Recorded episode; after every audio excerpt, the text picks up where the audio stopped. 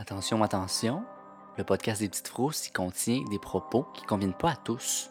On va faire parfois des références à de la violence, des termes vulgaires et des sujets qui peuvent être perturbants pour certains. C'est à votre discrétion.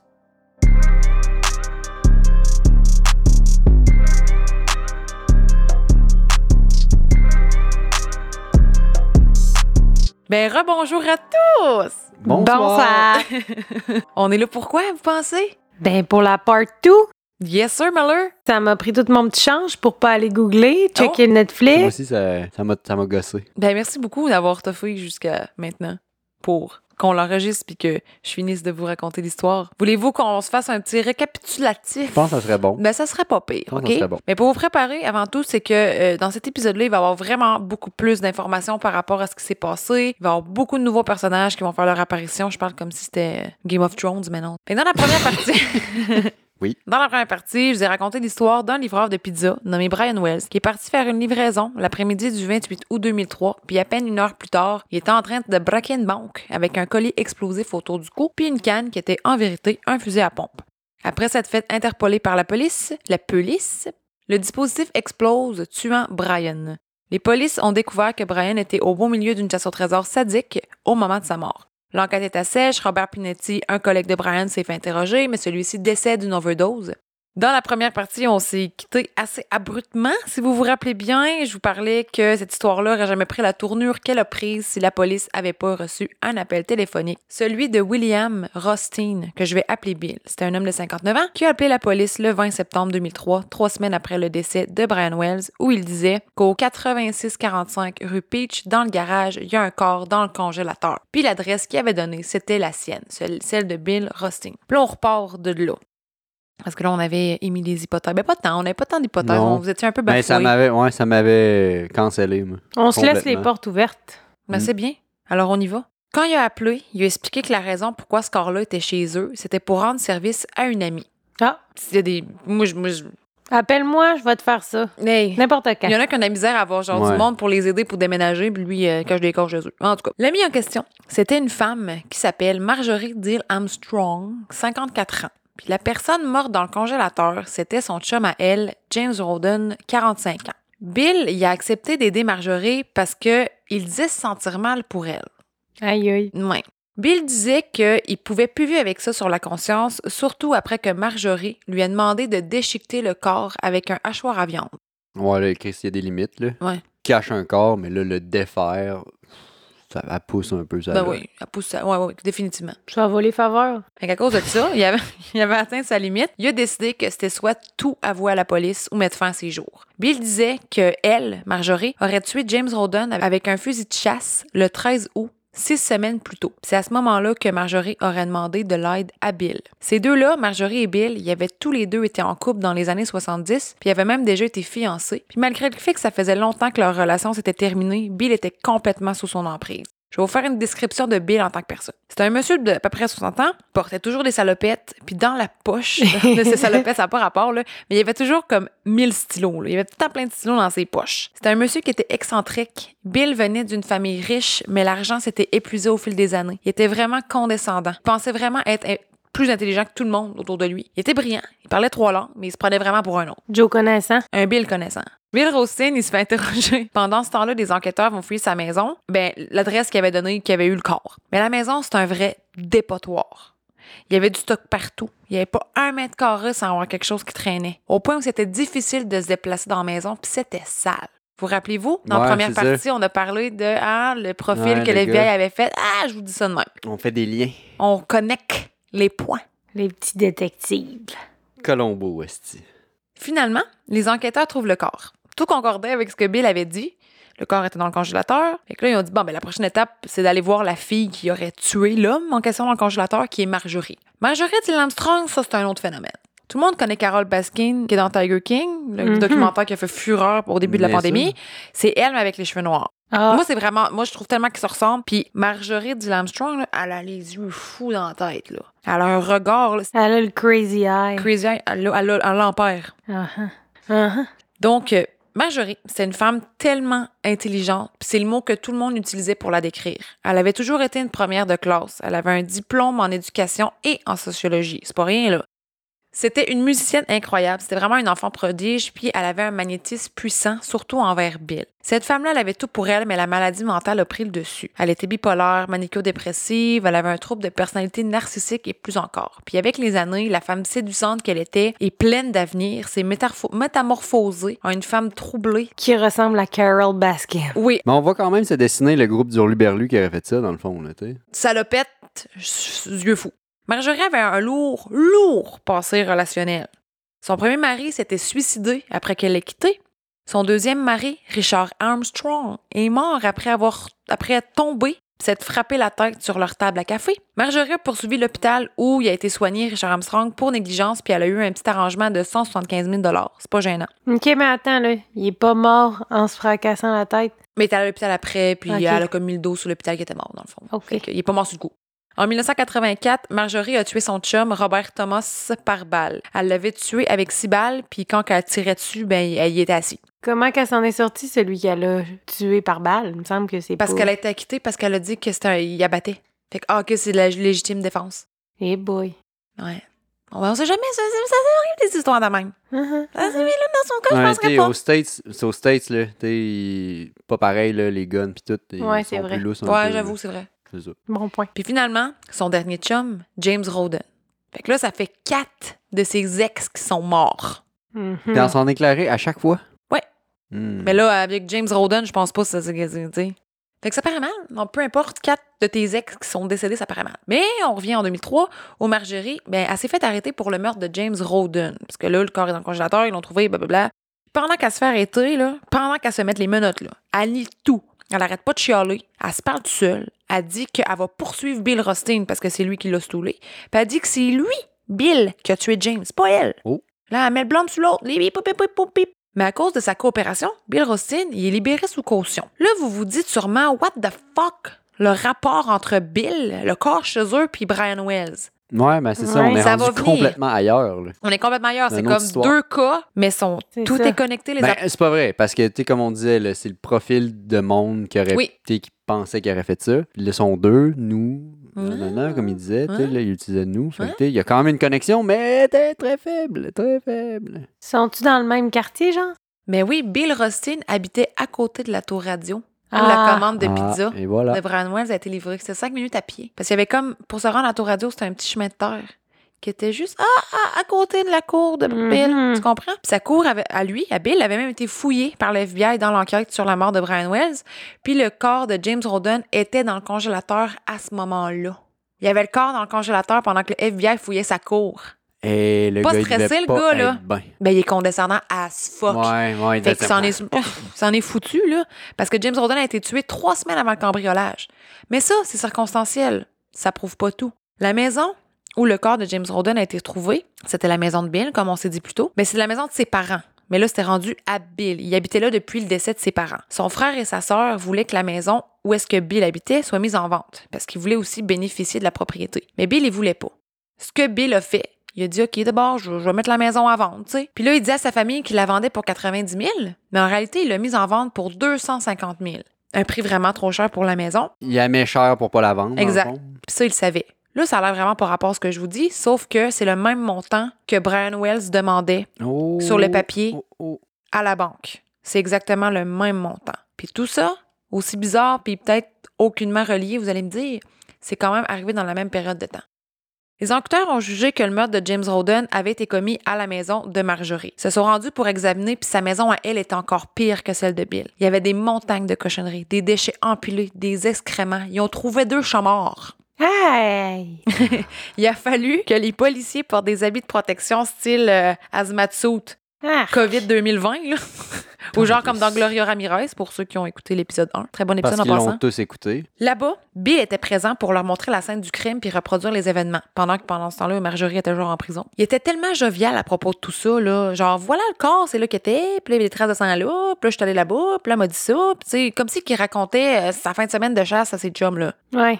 Tu vois bien que le gars, il est complètement déconnecté. Après ça, ils sont tous allés à la maison de Bill, puis il explique comment il s'est débarrassé de l'arme à feu qui a tué James Roden, en la faisant fondre avec un chalumeau. Fait que là, oh, le gars, Il se débrouillard. Ouais, ouais, il a Emmanuel. pensé à des affaires. Encore là, Encore, ouais. ça fit le profil. En même temps, Bill il décide de montrer aux policiers sa lettre de suicide. Parce que comme j'ai mentionné plus tôt, il disait soit que j'en parle à la police, soit je me fais à mes jours. Fait qu'il leur montre la lettre de suicide. La note était de trois pages, dont une qui était adressée à la police. Puis la première phrase de la note de suicide disait Ceci n'a rien à voir avec l'affaire de Brian Wells. Ah, si tu voulais pas qu'il fasse le lien, il disait, ah, ça va être tough. La raison qu'il a donnée, c'est qu'il voulait pas que la police pense Ah, c'est un suicide, ça doit être en rapport avec Brian Wells. Mais genre, son explication fait aucun sens parce que ça crée exactement l'effet contraire, Ouais, comme tu c'est viens de ça, dire. C'est pas. euh, C'est. Fait que c'est son explication. Puis, tu sais, et encore une fois, il a dit Ah, c'est- il l'a dit tellement nonchalamment, là. Je sais pas si nonchalamment, c'est un terme. Je pense que oui. Présentement, ça va l'être. Le FBI a fait des liens par rapport à l'histoire avec Brian Wells puis tout. Fait que Bill Rossin a passé un détecteur de mensonges, puis il a passé. Mais Jerry Clark, le, le chic type là, euh, que je vous parlais dans la première partie, qui était le chef de l'enquête sur l'affaire de Brian Wells, il était sûr que Bill était assez intelligent pour tricher. Parce qu'il y a des trucs qui se font pour ça, là, des affaires de respiration, puis euh, pour tricher un détecteur de mensonges, ça Mhm. se fait. Mhm. Mais c'est ça. Jerry Clark était sûr que c'est ça que Bill avait fait. Marjorie elle était toujours super en calvaire d'être enfermée en prison. Fait que ce qu'elle faisait, elle faisait juste ouvrir sa trappe. Souvent, elle disait du gros n'importe quoi en essayant de se sauver le cul. Mais d'autres fois, elle disait des choses assez pertinentes qui pouvaient ouvrir une piste. Dont une fois où elle parlé d'un dude qui habitait chez Bill. L'homme s'appelait Floyd Stockton. C'est un petit nouveau personnage. Lui, il se cachait de la police chez Bill parce qu'il était recherché dans un autre État pour un viol qu'il avait commis sur une adolescente à mobilité réduite. Lui, on peut le dire tous ensemble, C'est un crotté. c'est un tout croche. Fait que là, Bill, il cachait Floyd chez eux. Exactement. Mais l'affaire weird avec Floyd, c'est qu'il est parti de chez Bill le lendemain du vol de banque. Le FBI a réussi à le retracer. Ils l'ont interrogé, il a dit que c'est rien, il a passé le détecteur, le détecteur de mensonges. Après ça, Bill Rostin et Floyd Stockton ont été rayés de la liste des suspects dans l'affaire de Brian Wells. Marjorie, toujours en prison, elle faisait face à des chefs d'accusation de meurtre pour le meurtre de James Roden. Quelques mois après, en hiver 2003, Bill Rostin a reçu un deal, encore une fois, pour sa bonne coopération pour l'affaire de James Roden. Il y a comme deux enquêtes en même temps avec le même monde. C'est quand même assez, hein, quand même assez fucké. Bill Rothstein devrait faire quand même quelques années en détention à cause de la maltraitance d'un cadavre, parce qu'ils l'ont commis en James Roden en position fétale dans le congélateur. Ouais, il est complice, là. Il l'a pas tué, mais il a quand même pas fait du bien. Il a été libre sous conscience jusqu'à sa sentence en automne 2004. En juillet 2004, Bill Rothstein est admis à l'hôpital. Il souffrait d'un cancer du système lymphatique. Jerry Clark, le chef de l'enquête du FBI, est allé le voir à l'hôpital sur son lit de mort pour lui demander une dernière fois s'il y avait quelque chose à déclarer sur Brian Wells. Puis, Bill Rothstein était vraiment malade, puis il était pas capable de parler. Fait qu'il a juste fait signe des lettres N-O OK. c'est non dans les airs. Il est décédé à la fin du mois de juillet, puis a emporté beaucoup de secrets dans la tombe. En 2100, il reste du monde, là. Il y a Marjorie Dill Armstrong a été condamnée pour 20 ans de prison pour James Roden. Malgré tout, elle nie l'avoir tué. Ce qui fait que ce gars-là, ce cas-là est aussi poignant, c'est que malgré qu'on ait une bonne idée des coupables et des motifs, personne n'est emprisonné ou a été porté devant un juge pour le meurtre de Brian Wells. D'un sens, l'affaire est irrésolue. Genre, à ce jour, là? À ce jour, OK. il y a on personne. sait pas c'est qui. Fait que c'est comme moi, il n'y a pas de conclusion. Ben, c'est juste, c'est pas résolu. On ignore qui a eu quel rôle, qui a tapé les lettres, qui a fait la bombe, puis pourquoi. On, a des idées, mais il n'y a rien qui a été fait. C'est pour ça, c'est pour ça, c'est pour ça. Vous allez voir. Fait que là, je vais présenter un peu des théories, des suspects, des potentiels motifs. Cette partie-là, ben, on a du stock. Il y a des nouvelles informations aussi, mais ça commence à se dérouler. là. À l'été 2005, deux ans après le cambriolage, un témoin dit que le jour de la mort de Brian Wells, il était sur l'autoroute pas loin de la banque. Puis ce gars-là a vu une auto or qui roulait au bout sur l'accotement de l'autoroute, dans mauvaise direction. L'auto le dépasse, il regarde, c'est une femme. Puis il remarque que la femme elle a une paire de yeux fucked up. C'était Marjorie. On va la googler, la Ah. petite Marjo. Elle a une paire de yeux de quelqu'un qui a l'air d'être sur le bord chumouille, mais les yeux ouverts. Tu comprends? Marjorie, toujours en prison, ben ils sont allés demander T'étais-tu là sur l'autoroute en train de rouler à l'envers du trafic, tu sais? Elle dit Oui.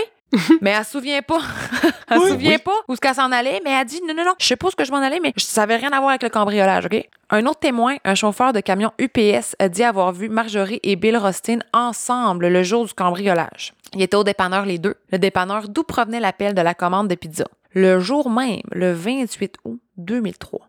Le témoin se rappelle dur comme fer que c'était Bill à côté de la cabine téléphonique à cause de la salopette. C'est fort. Encore une fois, Marjorie admet, mais la raison de sa présence a aucun lien avec l'histoire de la bombe, bien sûr. Le FBI s'est mis à parler à des colocataires de, de prison, de cellules de Marjorie. Une des filles de la prison, elle a écrit des pages de notes tellement Marjorie disait plein d'affaires incriminantes. Je vais vous en lire quelques parties de des choses que sa colocataire de, de, de cellule a écrit de ce que Marjorie a dit. Marjorie aurait admis que le meurtre de Brian Wells était connecté avec celui de James Roden, le corps dans le congélateur, son chum. Puis elle a dit avoir tué James Roden en prison. Jusque-là, elle avait toujours nié. Parce que sinon, lui, il allait ouvrir sa trappe à propos du plan de la bombe.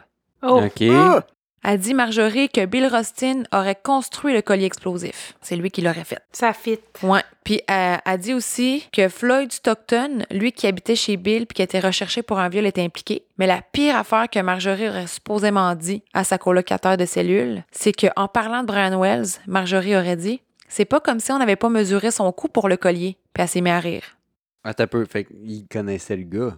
Ouais. Ah, c'est comme si Brian était au courant. Ben là, peut-être que c'était. ouais. Peut-être que c'était un ami, puis qu'ils ont dit Hey, t'as donc bien, t'es, t'es, t'es fin, je vais t'offrir un collier, je vais mesurer ton cou. ouais. Non? Non, non, peut-être. Euh, Tout est possible. Il y a un autre homme qui a attiré l'attention des policiers et du FBI. C'était un ami de longue date de Marjorie qui s'appelle Kenneth Barnes. Je vais l'appeler Ken. C'était un vendeur de crack qui se donnait lui-même le glorieux surnom de Cocaine Ken. Yeah! Yeah! Ça brasse.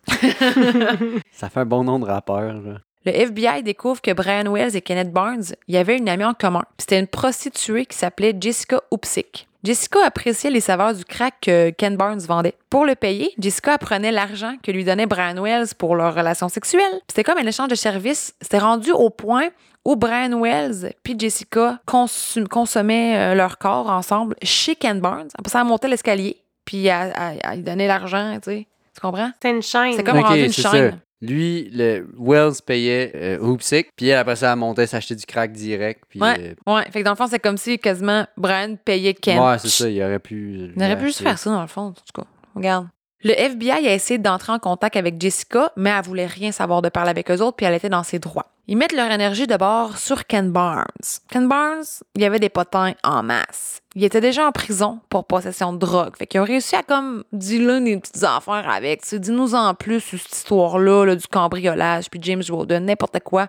Puis hop, peut-être qu'on va pouvoir te faire un, un petit deal. Fait qu'il vide son sac. Le 9 décembre 2005, Ken Barnes avoue avoir eu un rôle à jouer dans le cambriolage de la banque. Le 27 mars 2007, Floyd Stockton, le violeur qui habitait chez Bill puis qui est parti, blablabla, il avoue aussi avoir été complice. Puis voilà la description de ce qui s'est passé le 28 août 2003, selon Ken Barnes puis Floyd Stockton.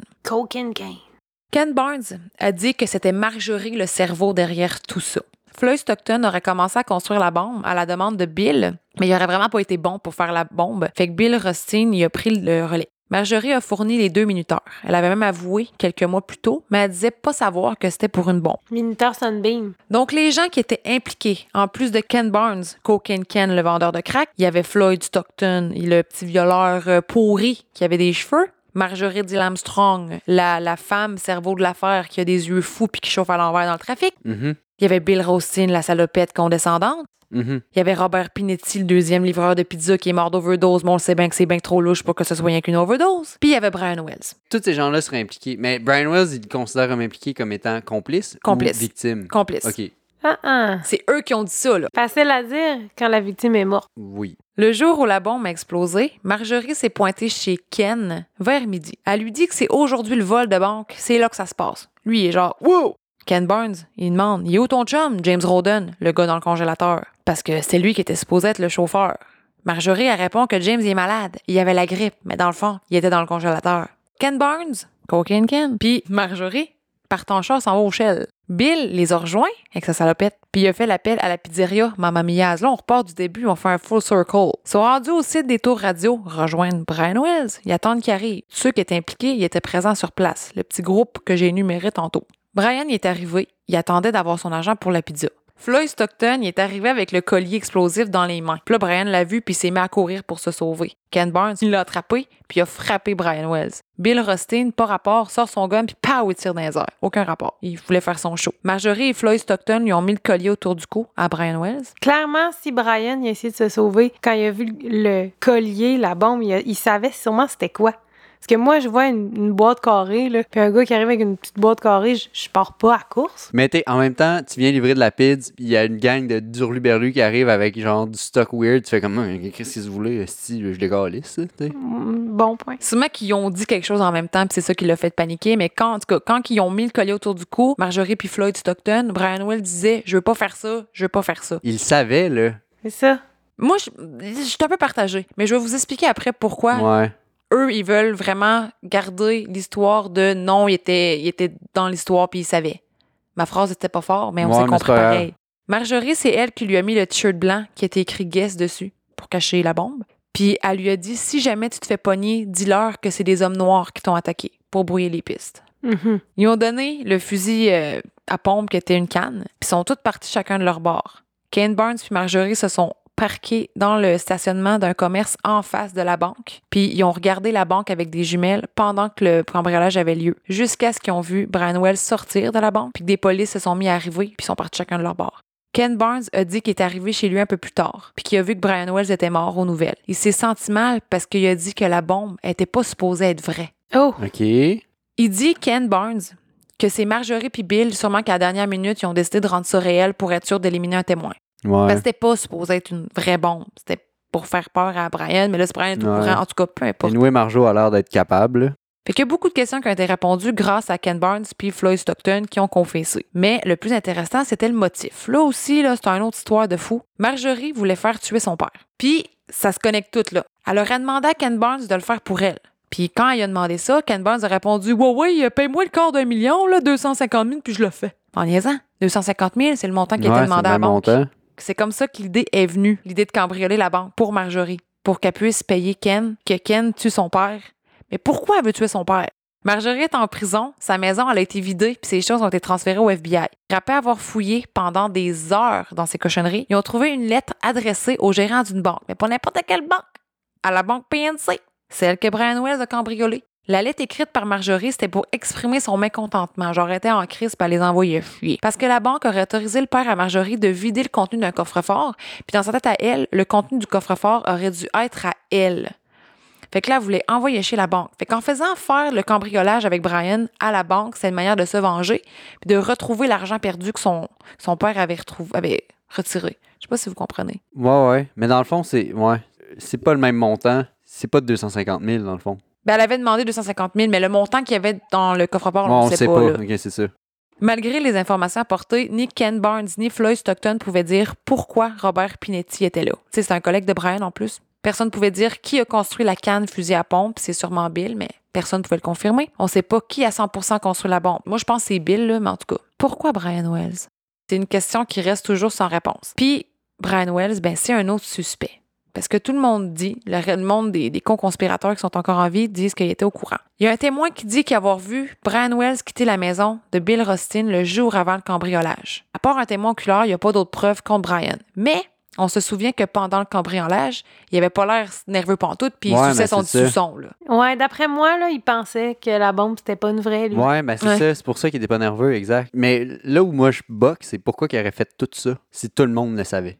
Sais, pourquoi se faire un, un scénario de film entre, entre eux autres pour aller voler la banque, là? Ouais. Faire comme Ouais. si, non, non, non, je comprends que peut-être ça lui donnait une porte de sortie, le gars, s'il se faisait pogner, mettons, ben, oh, c'est pas moi, c'est une gang, puis genre. Mais Je pense vraiment que c'est la un- porte de c'est sortie. un peu fucked up, là, quand même. C'est sûr que le vol de banque, il allait pas marcher, là. Non, mais c'est ça, c'était sûr que ça allait pas marcher. c'est- c'est- Ouais, mais c'est pour qu'il soit la victime qui enlève le collier si elle avait pas vraiment été une bombe. Puis là, Ah fait ouais, comme non, Ah, c'est j'ai été attaqué, avez-vous trouvé mes assaillants? Genre, puis il y aurait sûrement eu sa cote aussi là-dedans. Ouais, là. c'est en même temps, ils ont viré ça en chasse au trésor. L'avantage de dire que Brian avait un rôle dans tout ça, puis qu'il soit pas une victime, c'est qu'à ce moment-là, sa mort serait pas un meurtre aux yeux de la justice. Ah. Personne peut être condamné Mhm. si c'est pas un meurtre. Mhm. Tout le monde impliqué, qui était pas des gens, ben, mais en prison, peu importe, ils s'éviteraient tous la peine de mort en faisant ça. Marjorie, Ken Barnes, Cocaine Ken, puis Floyd Stockton, le violeur. Ça serait tout éviter ça.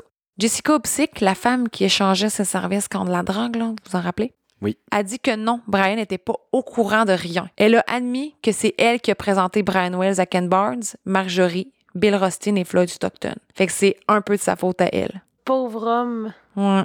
Fait qu'en conclusion, mettons ce qui s'est passé après que Brian Wells a été jugé comme con conspirateur non inculpé. Parce qu'ils ont jugé qu'il était dans le coup, mais il peut pas être inculpé parce qu'il était mort. Floyd Stockton a eu le droit à l'immunité parce qu'il a témoigné contre Marjorie. Bill Rothstein étant mort, il a eu le droit à un même titre que Brian Wells, con-conspirateur non inculpé. Puis le 3 septembre 2008, Kenneth Burns a plaidé coupable de complot en vue de braquer une banque et de complicité et a été condamné à 45 ans de prison. Puis il est mort en prison le 20 juin 2019. Puis Marjorie, Marjorie, Marjo. sacré Marjo. Son procès a eu lieu le 15 octobre 2010, sept ans après le cambriolage. C'est long, c'est long Mhm.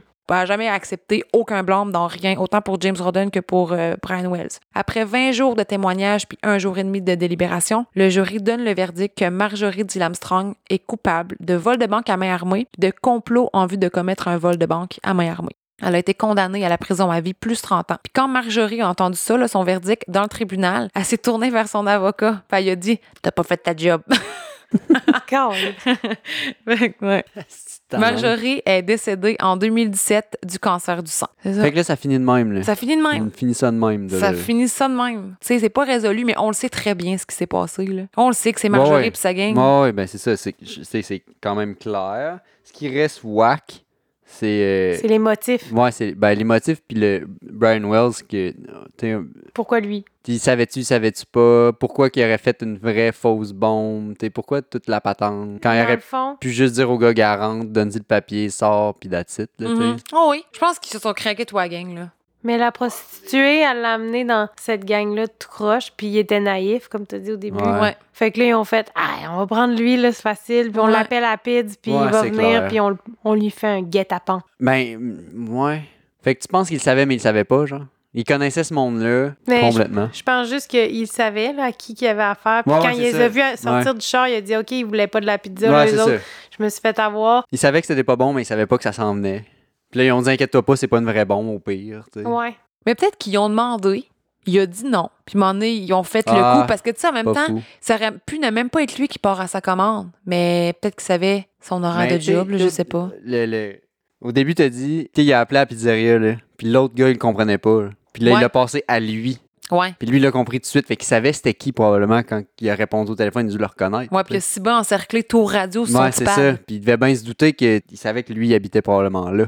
Le, le, le Bill, là. Ah ouais, parce que c'était le Il voisin, devait ouais. savoir que. il- La raison pourquoi il savait que c'était ça, probablement que c'est qu'il était allé chez, chez lui avant, puis il habitait à côté. Ouais. Ouais, mais moi, je pense pas que quand il a fait sa run de pid, il savait qu'il allait aller chez les tout croches. Non, mais. Il a juste dit Ah oui, ça, je connais le coin, puis il est parti. Tu penses? Il était naïf. Ouais, Peut-être. Je sais pas. Mais tu sais, c'est un crise d'adon que eux, ils appellent à PIDS, l'autre gars répond, il comprend pas, puis il passe à lui. Ouais, mais c'était justement pour le faire passer Mais à en l'autre. même temps, oh, oh, oh, Robert Pinetti, l'autre livreur, il travaillait pas parce qu'il était là-bas. Fait que ça n'avait pas le choix d'être Brian Wells. Pensez que Brian Wells, oui ou non, il était dedans.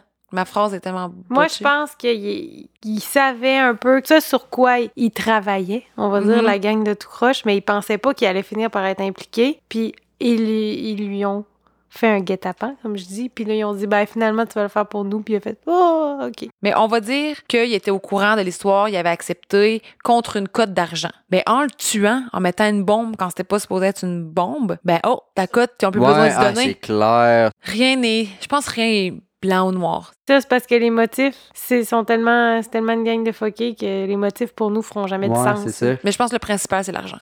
Ah, peu importe, ils l'ont choisi, là. Qu'ils étaient au courant ou pas, ils l'ont choisi Ouais. à lui. Parce que c'est un gars tout seul, célibataire. Ils ont fait, ah, c'est facile. Ouais, exact. Eh ben. Eh ben. Une histoire de fou. Mais c'est bien intéressant, par contre. Mais c'est comme deux en un, tu sais, c'est pour ça. Ben oui, c'est entremêlé. Ouais, allez écouter le documentaire, laissez-nous des commentaires de ce que vous pensez. On aime ça avoir du feedback. Mais oui. Yo, bonne soirée. Bonne soirée. Hey, bonsoir. Bye bye.